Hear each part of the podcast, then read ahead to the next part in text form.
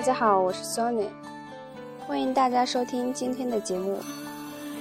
今天我们接着来学习奥美广告创意五十二条法则。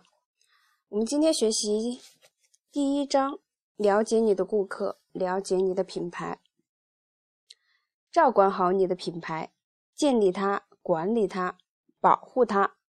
当然，如有必要，让它重新焕发活力。无论你是公司的董事长。营销执行副总裁，还是广告公司设计部门的新员工，这都是你最为重要的工作。你的品牌会比你从事任何一项工作的时间都要长，甚至有可能比你的公司存在的时间都要长。所以，照管好你的品牌，对你的职业生涯也是明智之举。如果你照管好它，它也会很好的回报你。没有人因为加薪而上了福布斯杂志的封面。但是，商业周刊的封面和报道都是那些成功创立并维护伟大品牌的人。怎样才能轻而易举地照管好你的品牌呢？照顾好你的客户，照了解你的顾客，知道他们所需，知道他们是如何使用和评价你的产品、服务和品牌的，很容易，不是吗？但其实非常不简单。那么我们来接着学习金点子一：了解你的顾客。大大大！如果你过了四十岁，那么刚刚的那一句对于你来说没有任何意义。如果你还不到四十岁，那你或许知道这是一个没特色的广告背景短歌，但它却使大众汽车品牌起死回生。没特色，的确，但却牢牢地抓住了顾客。一点也没错，他们之所以成功，是因为他们了解顾客。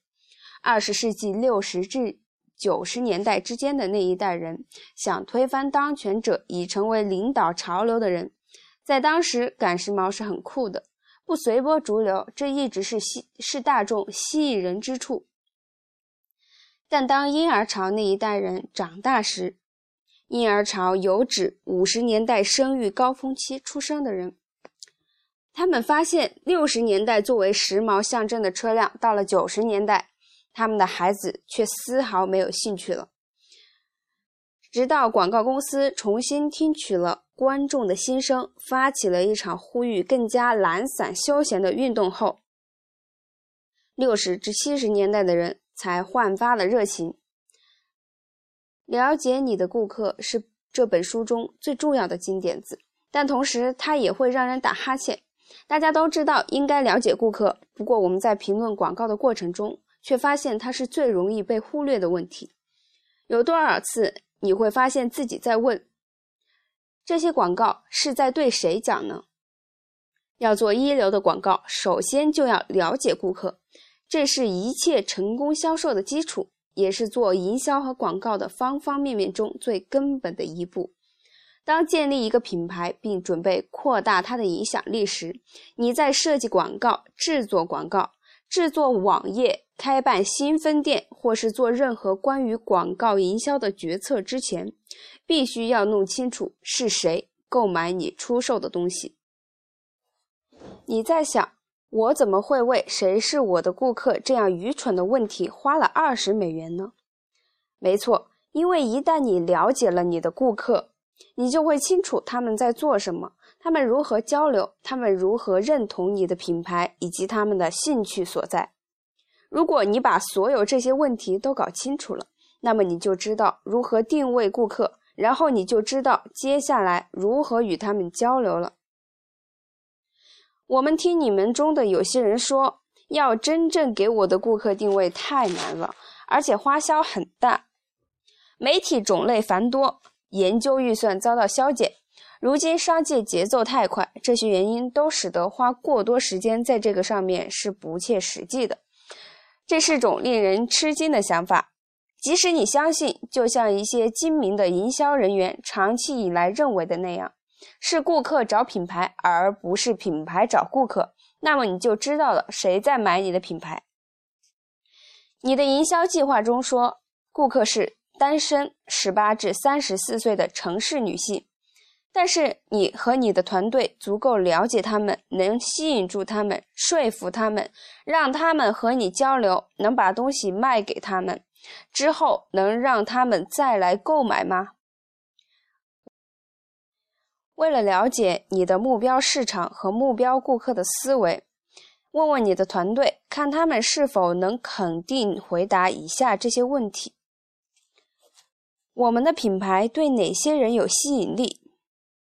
我们大多数的顾客是哪些人？为什么？他们对我们的产品有什么了解？喜欢、热爱还是不喜欢呢？他们对我们的品牌有什么了解？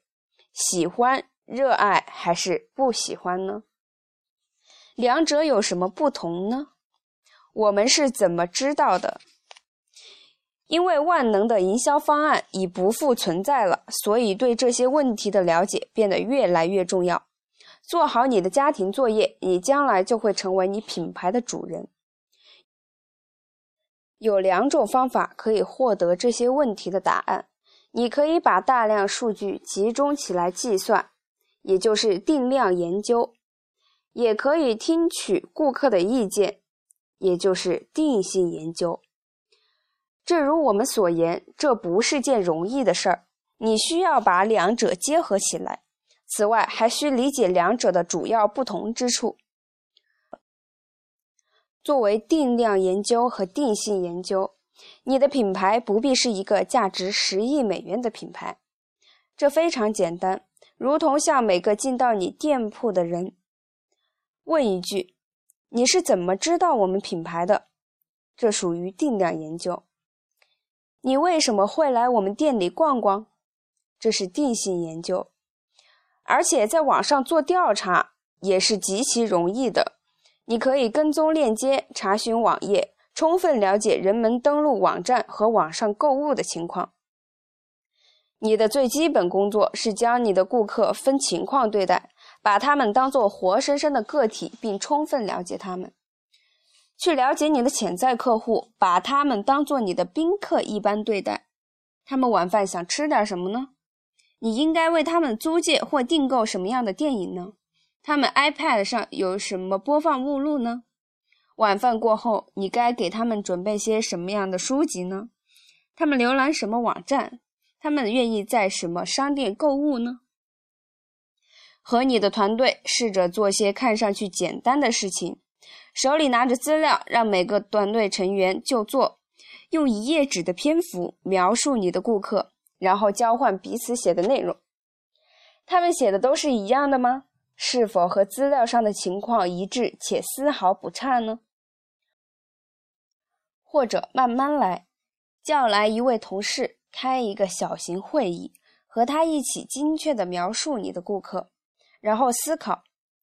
如果公司的两个做产品的，或者做营销的，或者做广告的职员不能达到意见统一，那么消费者又如何能认同你在广告中传达的信息呢？这还没有完。有意思的是，我们发现公司和他们的供应商看待顾客意见未必总是统一的。读工商管理的客户喜欢数字。他们费力的做定量研究最为开心，代理商把定性分析理解的更好。他们努力寻找数字背后所代表的细微差别。呃，我们中间来休息一下。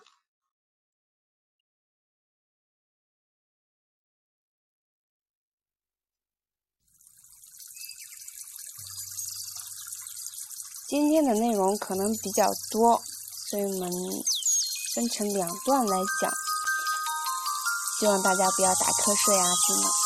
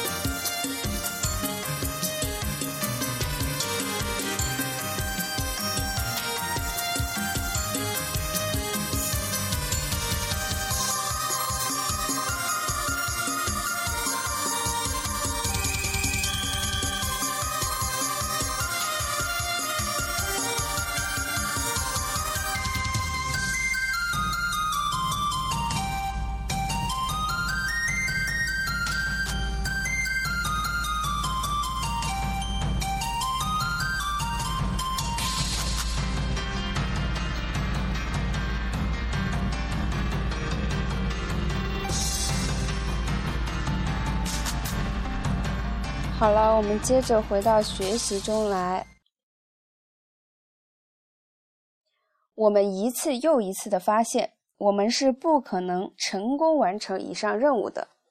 通常我们会发现许多十分相似的概述，但关于顾客将你的品牌和你竞争对手的品牌区分开的一些关键的有价值的资料，要么不为人所知，要么不是你的营销团队的特定词汇，要么因为我们交流的团队成员不同，描述资料的方法也是不同的。